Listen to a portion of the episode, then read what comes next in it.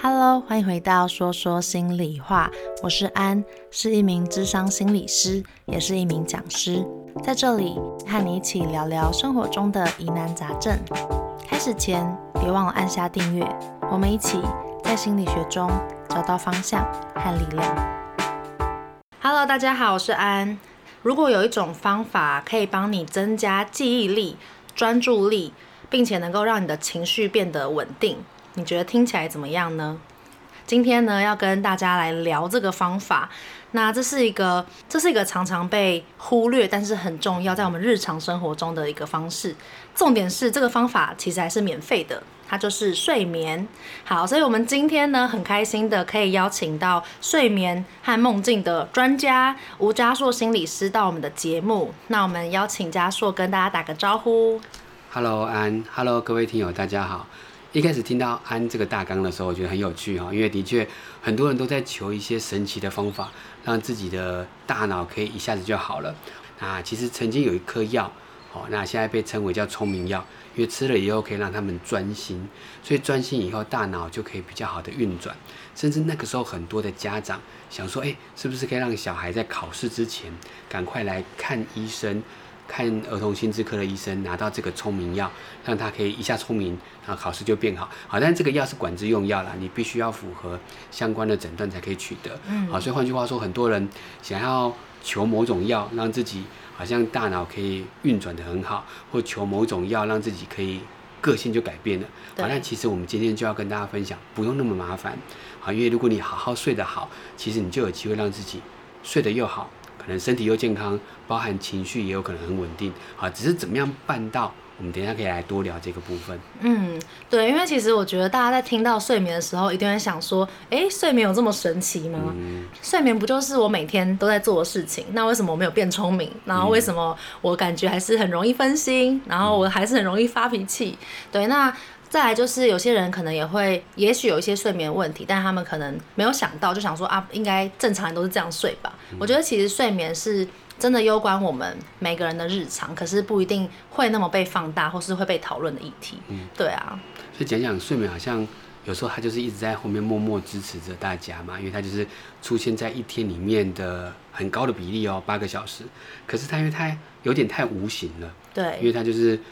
睡着了就消失了，这八个小时，对，真的很像时间小偷哎。对对，他有时候就会被忽略，好像就是我们讲，可能不得不说，很像工具人好了。哦，真的 好可怜。他很重要，但是大家常常都会忽略他。但是如果你工具人突然不见在你生活周遭了，你一定会觉得很慌。嗯，就像你的睡眠，如果真的完全没有了。我觉得这个人就会垮掉。嗯，好，那的确像刚才安说的，睡眠它甚至在某一个说法来讲，我还蛮喜欢的，它是我们最好的医生。嗯，好，所以如果你真正有身体的状况，其实你反而好好睡，它就像一个医生一样，它就在晚上帮你修复你的身体。好，所以我觉得我们应该要换一个角度来讲，不要再把睡眠当工具人了哈，它就是一个很重要的 呃伴侣，很重要的另外一半。对啊，因为其实确实我们。每天花了这么多时间做这件事情，然后现在想到睡眠，我自己直觉会想到的是梦境啦，就是有时候睡觉的时候就会做梦嘛，然后就会很像是小时候都会觉得说，哎，不知道是我在做梦还是我是梦里面的人，然后我的生活是我在做梦，对对对，听起来很绕口。对，这个应该是我们讲周公梦蝶嘛，对，觉得到底它是呃梦梦里面变成是一个蝴蝶，还是它是一个蝴蝶，可能它正在。做了一个这样的一个梦，没错。不过我相信安应该会对于梦境特别有兴趣啊，因为毕竟你跟我都一样，我们是从事心理工作者。好，等一下我们再来聊。其实梦境的分析，其实当然非常有助于我们在做心理治疗更深一层的探索。好，那讲到梦境哦，我们先来聊一下整个睡觉过程中，当然不只只有做梦。对，我们也许可以这样分哈，睡觉大方向分三个阶段。嗯，浅睡，还有深层睡眠，还有做梦。啊，但是这三个阶段它不是呃随便出现的，它有一个顺序。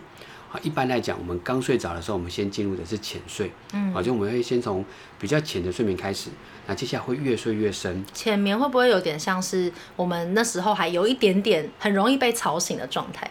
没有错，嗯，甚至如果我们从脑波的角度来讲，如果我们透过脑波去看这个人，其实已经进入到浅睡，可是你把他叫醒，好，可能很多人会觉得我我刚才其实没有睡着，嗯，好，所以浅睡其实有点模糊，的确很有时候这个人可能很浅，他甚至可能跟醒来很像，好，所以这个叫浅睡。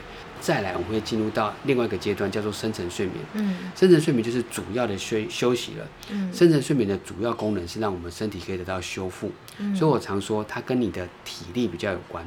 嗯，好，所以我们的睡眠的过程中，深层睡眠是修复体力。接下来哦，会再从深层睡眠回到浅睡。那浅睡就是跟刚刚说的一样，好，但是它会有一个循环。接下来进入完浅睡以后，就会进入到做梦睡眠。嗯，好，所以浅睡再来深睡。深睡以后又回到浅睡，再进入一个做梦，专有名词，这个叫做一个睡眠的循环。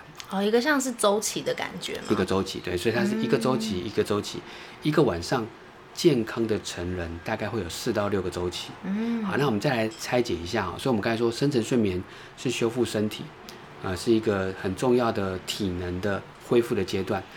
你可能会很好奇，做梦睡眠代表什么？早期分享一下啊，做梦睡眠它被定义叫做矛盾睡眠。哦，为什么啊？为什么是矛盾？对，它的确很矛盾哦，因为身体正在睡觉的过程，因为它是睡眠的其中一个阶段，嗯，但是大脑却异常的清醒，哦，甚至那个清醒比你的浅睡还要清醒，嗯，好，所以很特别。它可以是很有创造力，然后再帮你产生梦境，它在工作。对，所以这个时候大脑正在工作，所以它很矛盾啊，所以早期会把它定义成矛盾睡眠。所以如果大家查矛盾睡眠期，其实就等于做梦睡眠。好，那但是因为现在比较可以清楚的知道，那是一个睡觉的现象。好，那所以回到做梦期，大脑其实有两个功能，它就是处理你白天的记忆。嗯。好，所以我们白天其实发生很多的事情，就像大家听到这一集 Podcast，你一定听到很多的资讯。那现在的人资讯的收集的量。我觉得是过往十年前可能是数十或数百倍，对，因为我们就是从各种手机啊，然后各种就是在跟人的对话啊，或是各种 AI 啊，然后在大量大量的学习。对，所以，我们其实静下来的时候，其实都还是在看手机，讯息都还是进来。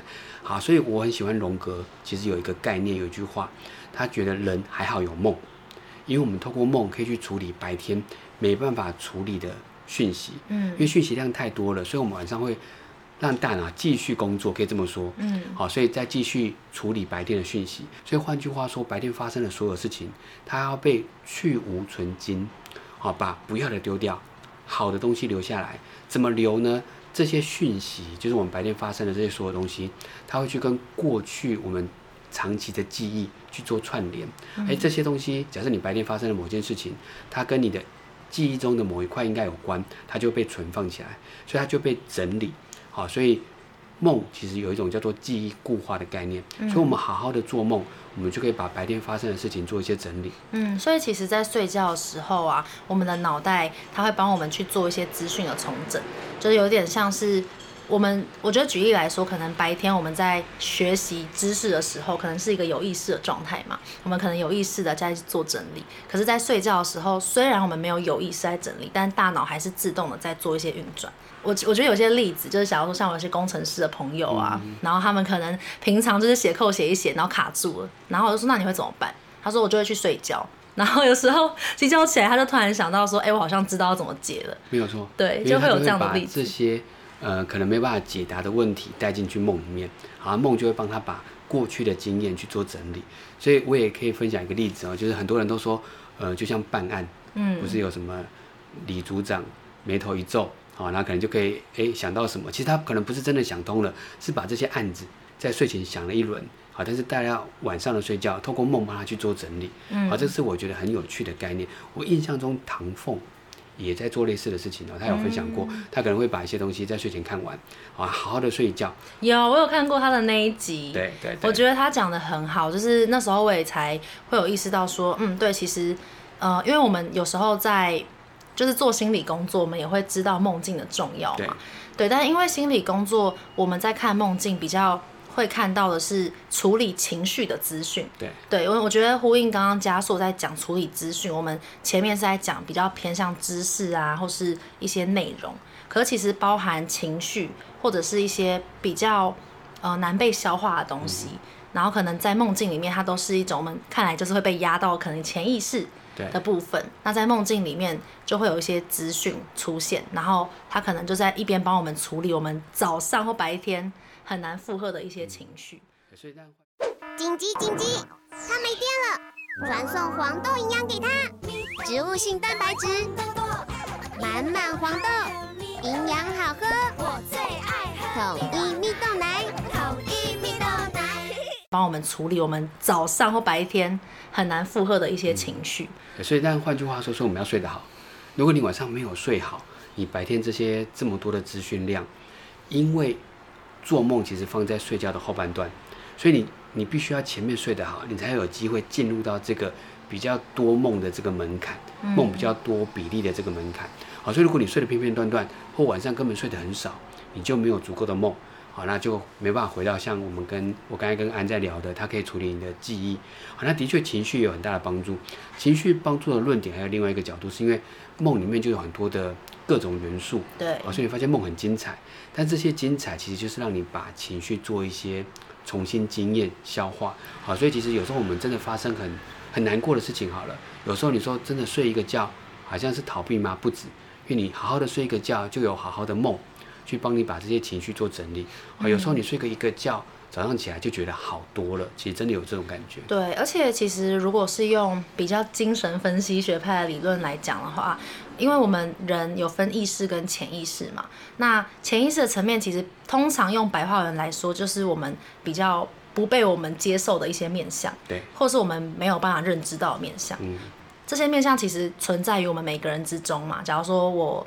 我想象中，我希望我的样子是一个可能很正向、乐观、积极的样子，但我其实也有很负面的，然后也许很攻击性的一面，或者是哎、欸，我其实也许我有想我去嫉妒别人，或是呃讨厌别人的部分，但这些部分如果不被我接受，它就会变成一种潜意识的。呃，我的部分，对对，那但这些东西仍然存在，那这些东西存在又不被我接受，该怎么办呢？所以它就会变成在梦境里面出现。所以其实我记得弗洛伊德其实就常常会把梦境定义成我们在日常生活中没有被完成的一些底层的欲望、潜意识的欲望。所以，所以我觉得梦境很很有趣、很有意思的地方，就是它也可以帮助我们去认识跟了解我们自己。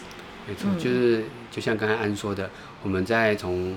精神分析或弗洛伊德其实有一句话嘛，就是梦就是通往潜意识的康庄大道的一个入口或康庄大道，就是你可以进入到你的潜意识。好，那刚刚聊的其实也可以顺便回到各位听友，你可以想象一下，很多人都会觉得为什么我的梦都很负面，嗯，都很多这种负面的内容，什么追杀、杀人啊，很残忍啊什么的。其实也有可能是因为你白天这些东西都被你隐藏下来。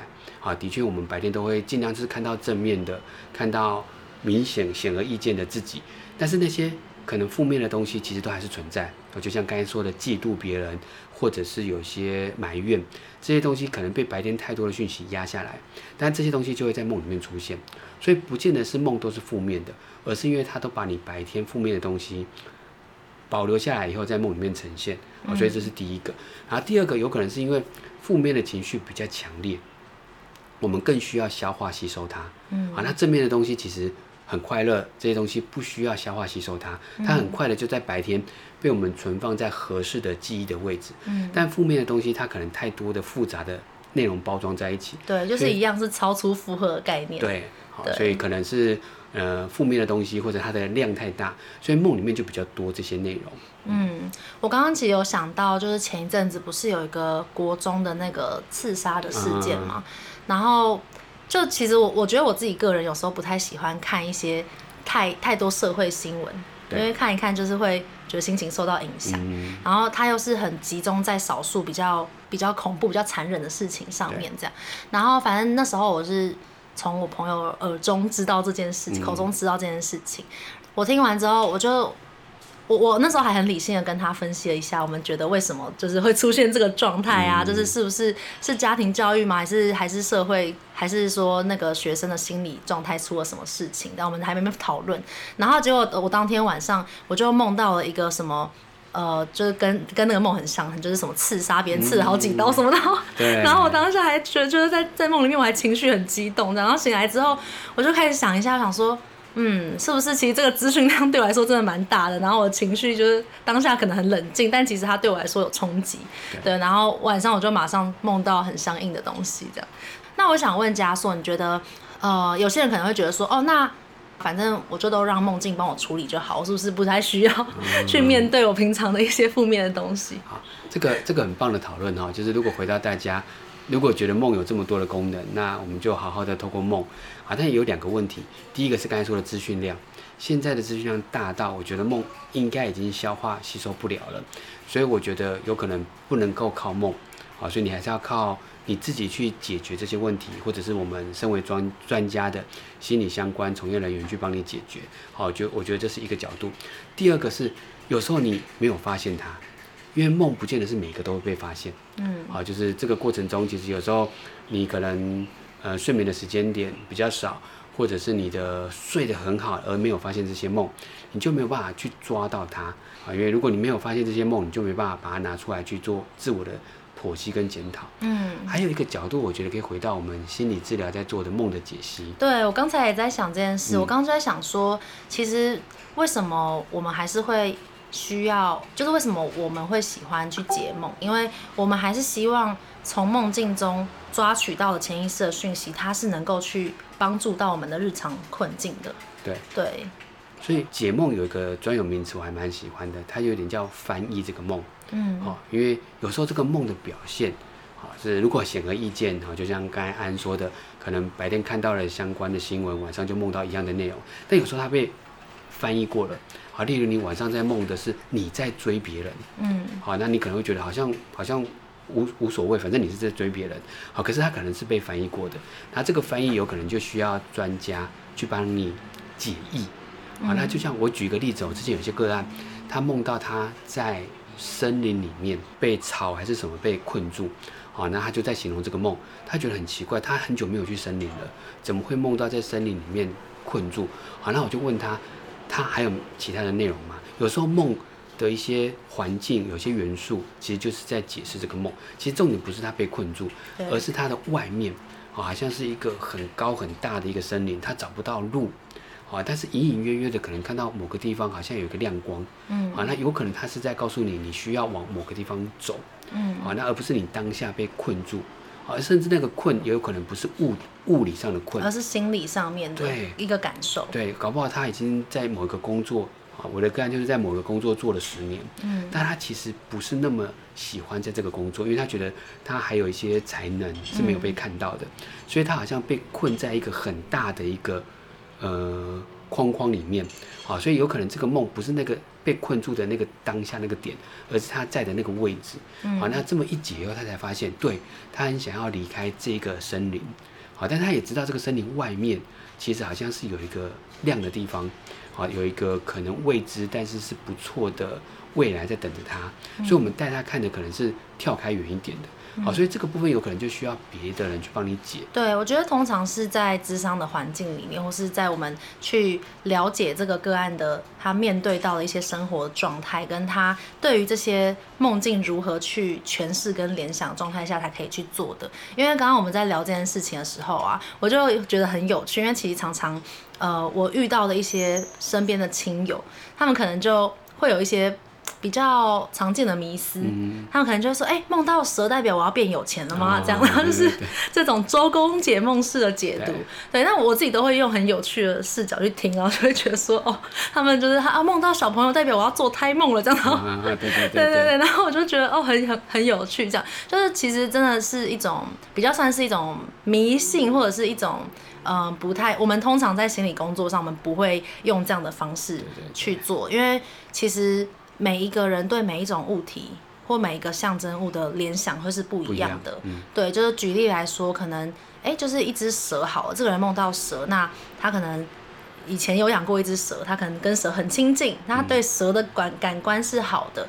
那他可能就会去联想到说，哦，这可能像是我的某一个很亲近的朋友。那也许连接到他生活中的人，就是一个比较正向形象的人。但如果是今天他对蛇是深恶痛绝，然后很痛恨，然后有阴影的，那他联想到可能就会是生活中一些负面的情境，或者是一些负面的感受。所以我们都会很重视在如何，呃，假如说在这个梦境里面，那你经历到的一些情绪感受，然后这一些。呃，这些物件你会联想到哪些东西？然后再透过各种的连接去找到哦，它可能真正在隐含的意思是什么？没有错，我觉得安这个提醒很重要啊，嗯、就是的确很多人都会说，他带着某些梦境就要来请我们帮忙解，但这个真的有点困难，因为真的要好好的解这个梦，需要我们对这个人的了解，对，好才可以拼凑出这个梦真正的意涵是什么。好，所以我觉得这个是一个非常重要的前提。所以如果你可能很快的就想要呃请别人帮你解一个梦，或请专家解一个梦，你可能需要让专家知道你更多的背景，嗯、才可以符合你去解同一个梦。好，因为每个人对于同样梦的元素，其实有可能拼凑出不同的东西。不过我再分享一个比较科学的角度哈，嗯、刚刚说如果你梦到的这些内容，可能跟你白天的生活经验有关，对，好，包含你对蛇的感觉，但是有时候其实我们身体的生理感觉也影响你的梦。嗯，我分享一下哈，我之前就有个案说，他可能都梦到很热的火还是什么的，好，但其实结果是因为他都抱着他的猫睡觉。好，那这个东西虽然很有趣哦，但是他在身体的角度来讲，可能的，我们身体的感觉其实会有机会被我们带进去我们的梦。嗯。所以有时候我们会去看他，如果他的梦都跟某一种被绑住、被限制有关，搞不好根本是他抱着一只大的狗，那个狗勒着他睡觉，或者他的小孩踢到他睡觉。对，好，那这个东西是为什么？哈，小时候我相信大家可能都有过一个经验，是你梦到尿床相关的梦。对，那是因为你那时候真的想尿尿。对，其实反过来了，就像安刚才说的，其实很多人会觉得，哎、欸，我梦到想尿尿，所以我就尿出来了。其实不是你的梦在尿尿而你尿出来，而是你。身体就已经尿出来了，因为小时候比较没办法控制，嗯、这个尿尿湿湿的感觉带进去了你的梦。嗯，那怎么样做这样的一个确认？所以科学家最爱做实验了。对，科学家就在大家做梦的时候，在你的脸上喷水。这个实验好残忍，很很残忍，但也蛮有趣的啊。就是，哎、欸，我知道你在做梦了，我在你脸脸上洒水。他就会梦就会合理化，是不是？对，我就把你摇醒，然后问你在梦什么。哦、结果有九成的人，应该是百分之八十几，那个研究的结果都梦到。他的梦跟水有关，所以代表我们是把身体的感觉带进去梦。嗯，好，那的确是和跟合理化有关，但它的逻辑在干嘛？呃，睡眠医学的角度是因为我们希望睡觉是连续的，嗯，所以我们不要被外在的东西吵醒，所以外在的线索我就把它带到梦里面，嗯，我就可以继续完成我的睡眠。嗯、啊，所以如果我被洒水，我就只要解释现在可能梦里面有下水，啊，有下有有洒水，有下雨。啊，所以其实如果你带着猫睡觉，或你旁边就有一个人可能会干扰到你的睡眠，那些动作声音有可能会让你的梦境微微的改变。嗯，所以如果我们更了解它，你就知道哦，原来我的梦境当然有他个人的意涵，但是可能跟你生活周遭环境是有点关联的。有，而且我我记得就是有时候以我自己为例，可能睡一睡。可能梦梦里面就会突然有一种呼吸不过来、喘不过气的感觉，然后醒来的时候就发现我被我被子闷住。在、哦。对对对对对对。大家应该会有这种这种体会。这个时候我都会很推荐那个有一部电影，那个 Nolan 为导演，里奥纳多主演的《全面启动》。全面启动。这部片我真的很喜欢，因为导演。去看他导这部片的时候，他采访过很多我们自己都很熟悉的睡眠大师，嗯、好，所以他对于这个做梦是有足够了解的。所以你会发现，如果有看部这部电影的人啊，去看他很多的元素都跟水有关，嗯，好，例如因为他是要制造一个梦境嘛，好，所以我们要进去那个梦境里面去探索这个人的潜意识。嗯、我觉得他跟心理治疗也有点关，对，好，但是他那个造梦者，有时候他刚好尿急，有一个有一个画面就是他造出了一个下大雨的梦。所以所有人都怪他，你干嘛弄一个这么难的 任务？好，他说没办法，因为很想尿尿。好，所以这个其实就是跟我们刚才说那个概念有关。对。那接下来他每一次从梦里面要醒来，有时候都是要掉到水里面。嗯，所以我相信 Noran 就是个导演，应该是知道我们刚刚说的，对，做足了这个功课。嗯，我觉得加上你刚才讲的时候，因为我有看那部电影，嗯、然后我觉得它真的是隐含了很多对梦的知识。对，因为我记得就是这可以带到我也想要跟跟你聊的那个清醒梦。清醒梦的意思就是有点像是你知道你在做梦，对到循序渐进，你可能可以有意识的去决定，对，嗯、控制你梦的内容。我我有看到一些研究，是一些文献，他在讲说要怎么知道自己在做梦。那他有几个方式，第一个方式可能是你可以去留意，呃，那个叫做什么？好像是现实确认，对，就好像有出现在全面启动里面。对对对，对，他说你可以去确认说，哎，你现在你的手手指有几个？就是是不是十个？嗯、因为在梦里面那个数字或是手的细节可能会出错。然后再来就是。可能像是你去看一些有文字的东西，嗯、在梦境里面，这些文字就会不符合不符合常理。嗯嗯。对对对，然后那但我们在现实生活中文字跟细节一定是有的嘛，但梦境没有。我就有想到我自己的经验，就是小时候我也有试过，就是很想要知道自己什么时候在做梦，然后我就有尝试过，就在梦境里面捏我自己的脸。嗯、对对对。对 对对，毕竟不是真的捏嘛。对对对，然后然后就会感觉如果没有疼痛什么，就会突然突然真的在梦里面感觉到我是不是现在正在做梦。对，好，所以讲到这个，我们就稍微应该不会爆雷啦。反正那部片已经很久了嘛。的确，里面还有一个元素也跟睡眠实验有关，也跟训练清明梦有关。好，那所以一样，清明梦一样分两个阶段，一个你要先知道自己在做梦，嗯，你越来越知道，你就可以提醒自己我在做梦，但我不要醒来。我来影响这个梦境，好，例如你本来是被追的，你反过来，哎，随便变出了一个什么武器，可以反过来去追那个人，好，所以它分两个阶段。那第一个就是你要先知道自己正在做梦，好，所以就包含你可以辨认梦里面的一些线索。可是那个东西还是要你已经有点怀疑了，你才可以去辨别你的手指头有几个，你的文字。那现在有些实验可以在外面，我是实验者，我知道你在做梦，我给你打暗号。啊，真的好酷所以其实国国外已经有些实验室在做这件事情。啊，我先讲一下为什么有实验室要做这个，它跟心理治疗又有什么关系？当如果我们训练一个人，他有办法做到清明梦的这个最后一个阶段，他就有可能在梦里面去处理他的创伤。嗯，因为我们刚才说创伤后压力症候群，他会重复经验他的梦境。对，因为他在梦里面经验的，其实通常如果是 PTSD 的话，他还是会跟当初创伤是一一样的。对。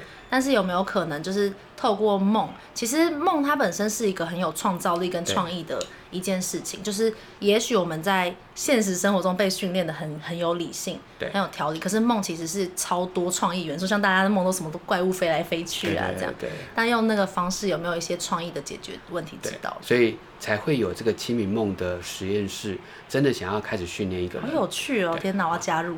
但是它有个缺点，就是它会一直破坏你的实际的睡觉。过程好，他的训练包含什么什么状况？一个是我在外面透过脑波已经知道你在做梦，我给你一些线索，例如我给你听音乐，但或给你微电流的刺激，让你大脑接收到一些电流，但是没有要把你叫醒，所以它要微调到某一个刚刚好的很低很低对很低的剂量或者频频频率，嗯，好，但是你的睡眠还是会因为这样而被稍微打扰了，但是你在梦里面你就会发现有一个声音。会有一个线索，嗯，好，所以你就提醒自己，OK，那个声音在白天一直训练，你听到这个音乐，你听到这个有这个身体的感觉，你就要先觉察自己有没有做梦，嗯，再回到刚刚安说的，我看我的手指头，我看我的文字，或看这部电影里面的陀螺嘛，好，所以他就可以也去去去做辨别，但前面要先做觉察，所以这个电影里面有一些场景就是放音乐，对，他用音乐去提醒。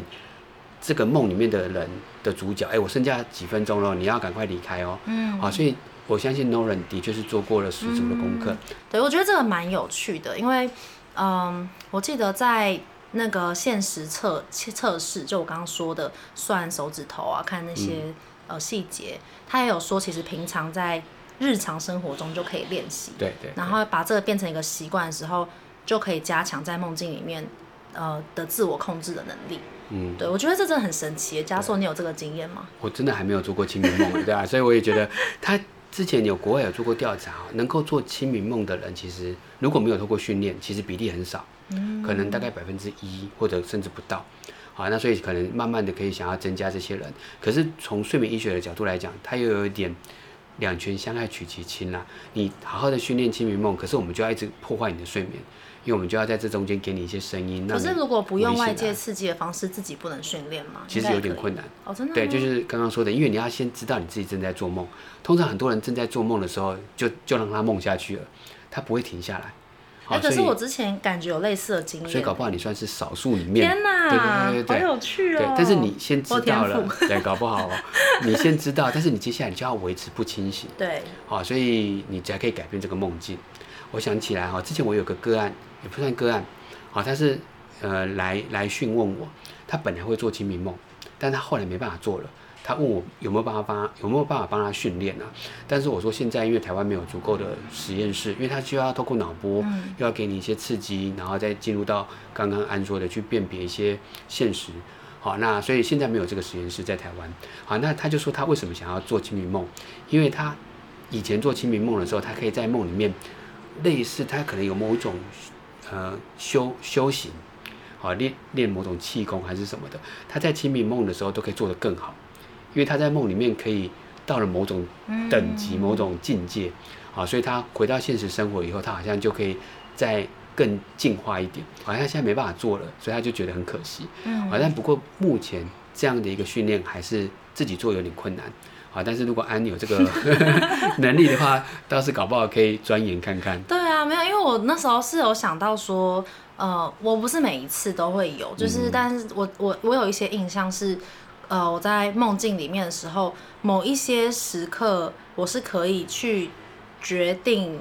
呃，梦境会变成什么样子的？嗯、对对对，像之前好像有梦过在飞，然后就是会会可以决定说我要飞得多高多远，然后我要去哪里这样。哦，我觉得这个描述其实已经在我对清明梦的理解来讲，你已经是在蛮中间后面的阶段了。哦，真的、哦？对对，所以其实搞不好大家如果到时候有听到，也可以回馈给我们哦。我觉得台湾能够做清明梦的人，在我临床上来，我觉得还不多。嗯、哦，那但真的，因为他有时候就是。会稍微破坏掉一些睡眠的阶段啊，因为你必须可能要在做梦的时候要保持一点点的清醒，嗯，啊，你才可以有机会去感觉到这些东西。那说真的，这个在我的临床工作是失眠的个案不想要做的，嗯，他就是想要一觉到天亮，对，他想要没有梦。好，所以我觉得在临床工作来讲，因为我们毕竟在医疗单位工作，在治疗所工作，大家都是要解决你的睡眠问题。对，比较不会有人跑来说，欸、你你不要睡好，你去做清醒梦。对对对对，所以比较少啦。但是我觉得，如果能够知道这个好处，其实是会蛮会蛮有意愿。因为像我在在做这一集，我就有看到，其实他是说，如果能够呃去做这个清醒梦的话，它是可以增加。呃，一个人的自我控制能力的，嗯、然后也有像刚刚嘉硕讲的，去处理一些创伤，对，就增加一些问题解决能力啊等等。然后我觉得有一些呃练习的方式，我我我有看到一些研究，他是讲说，如果你在嗯、呃、平常你有去做一些正念的习惯，然后你会你会很常去做一些反思，嗯、然后跟一些比较像是。比较敏感或是比较有创造性的人，通常这这类型的人会比更着重现实和外在条件的人能够去做清醒梦。嗯、对对对，我觉得这个也蛮有意思的。对，我觉得也蛮合理的哦。换句话说，其实你常用你的大脑的人，哦，包含你在做正念，包含你在做这些跟反思有关、创创造力有关的，其实代表你可以比较容易控制你的大脑要想什么。因为正念也是这样嘛，我要控制我的大脑，现在不要胡思乱想。而是静下来去想我现在想要想的东西，所以它也是在某一种控制范围。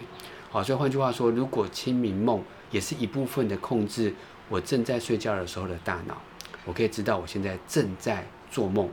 好，所以我觉得它还是某种相关。对，我觉得有点像是觉察的部分。嗯、对，因为感觉起来那个很重要的入口是一个觉察嘛。那我觉得就是也许在生活中保持。对自我的觉察，嗯，然后我们会心理学上会讲后设认知啊，就是有一点像你一边在做，假如说我一边在跟嘉硕对话，那可能默默其实有一部分的我的注意力跟精神是在关注我们两个在做什么。嗯、但通常我们像我们这种在做心理咨商或治疗的的人会比较有这样的习惯，也许不一定一般人会这样，就是会再去反思或再去分析，哎，这个互动跟人的沟通，我平常的。状态发生了什么事情？嗯、对啊，但我我只是觉得这个议题很有趣啊，所以很开心今天可以跟嘉硕多聊聊这个。是啊，我也我我也收到大纲的时候也觉得还不错，因为很多人呃可能会在我的 IG 或粉专问清明梦，但我就觉得要一言以蔽之，短短的跟他们说明，我觉得很困难。好，但我觉得如果今天有这个机会录这一集，我就叫他们来听这一集就好了，对不对？因为它其实要牵扯梦的这些机转。对，还包含心理学的基转，嗯、我觉得才可以大概比较了解清明梦是什么。真的，如果未来，我相信啦，如果清明梦的训练可以越来越精准，就是我们甚至在某一种仪器一带了，你就可以做清明梦，那可能很像某些电影演的，嗯、搞不好很多人比较喜欢做梦了，而不想要醒来了，嗯、因为梦太有趣了。啊、嗯，如果你可以控制你的梦，你在梦里面可以无所不能。真的有些人搞不好不要醒来，那这也是蛮可怕的。之后就会有一种成瘾症，叫做做梦成瘾。对对对对对。大家大家就不想要面对现实生活。哎、欸，我觉得这种在很多漫画或小说的题材里面常常会出现。对，对啊，哎、嗯欸，我觉得真的很有趣。如果听众听一听，觉得哎、欸，我也会做清醒梦，或是我好像也可以有一些控制梦境的概念的话，大家都欢迎就是留言跟我说，就我应该很想知道。对对对，搞不好可以聚集一下大家，做一些什么样特别的调查啊？好有趣哦。嗯，嗯，好啊，我觉得很开心，今天可以有就是跟家硕这些交流。然后家硕最近有出了一本跟睡眠有关的书，因为其实我们今天蛮多的比重在聊梦境嘛，对，对，但其实睡眠。跟怎么样睡得好，其实是有很多研究，包含生理、包含心理，然后包含的情绪等等的面向。所以如果想要更了解的话，我觉得也可以就是购买家硕的书。家硕也可以介绍一下这本书吗？好，这本书的书名叫做《身体喜欢你这样睡》。我不得不说哈，稍微聊一下，我还蛮喜欢出版社出了这个书名。好，那我觉得出版社很厉害，因为他知道了我们整个书的内容，才去决定书名。好，那我没有想过书名可以这样定，因为我们真的要从身体的角度，其实包括我们刚才在聊的内容，我们要了解身体为什么要睡觉。嗯，好，那我们才去知道了以后，我们才知道怎么去安排。好，那就像包含我们知道身体在做梦的时候会有什么样的状况。好，那所以这本书。是从比较科学的角度，因为他找了另外一个老师，好，他是杨建明老师，好，他比较是学术的角度，所以他找了很多相关的研究，所以这本书其实是非常有科学的角度。但是我是做临床的，好，所以我们又从临床的角度去让大家看懂这本书。那我自己前段时间刚好也稍微调查过，我自己有一百本以上跟睡眠有关的书，嗯，好，但大多的书都是叫大家好好的从头看到尾，而且不要对号入座。但是这本书不一样。是希望大家可以对号入座，好好的对号入座。所以怎么对号哈？因为我们前面会有个评估，好，评估完以后就会找到你的号码。好，我们把大家分到一到八号，每一个号码会对应不同的看书顺序。好，所以因为每一个人都是不同的睡不好的原因啊，你就有不同的治疗的方法。前面评估完以后，帮你对号，接下来你的。座位的顺序每个人不一样，好，所以它是全彩的书，所以后面就有标明你的颜色，你可以先从红色开始看，再看黄色，再看蓝色，好，所以我觉得这个是现在书应该很少这么做。再来前面有个问卷，好，所以我们安排问卷是最费功夫的，因为我们要让它变成不是一个简单的心理测验，嗯，好，所以我们找老师也做了，现在也在做信效度的研究，去确定这些问卷其实它是有呃它的准确性的，好，所以这本书我觉得还蛮有独创性的。好，那再来就是他其实是讲了很多的迷失，包括我们刚才在聊梦，嗯，各种可能大家很好奇的睡眠观点。好，那从现代的人角度出发，好，啦另外就是以前的人睡不好，跟现在我觉得也不一样，嗯，好，那包括我们说现在的人资讯量很大，对，资讯量很大，包含大家手机的使用很频繁，这些东西都是构成现代的人之所以失眠，跟以前完全不一样，所以我们也要切入这十年。的临床的观察或者是研究的角度，好，所以它比较是这十年的一本新的书。嗯，我换句话说，如果你是十年以前看这本书，或以后再来看这本书，我觉得可能又不太一样。嗯，所以我觉得听起来是一个既有一些理论依据，然后又有一些临床上面观察的一些成效。我觉得听起来真的是一个很用心的一本书。好啊，所以就也很就是很期待听到大家对这一集的一些 feedback。就是如果有想要更了解关于睡眠的内容啊，都很欢迎去。上网搜寻《身体喜欢你这样睡》这本书，然后也很谢谢嘉硕今天来节目跟我们一起聊了很有趣的关于睡眠和梦境。有任何提问的话呢，都欢迎追踪说说心里话的 IG，然后 Podcast 在 Podcast 里面留言，或是 IG 私讯我，私讯你的一些心得和问题，然后给我五星评论。好，那我们这一集就到这边喽，谢谢大家。OK，祝大家好梦，祝大家好梦，下集见，大家拜拜。拜拜。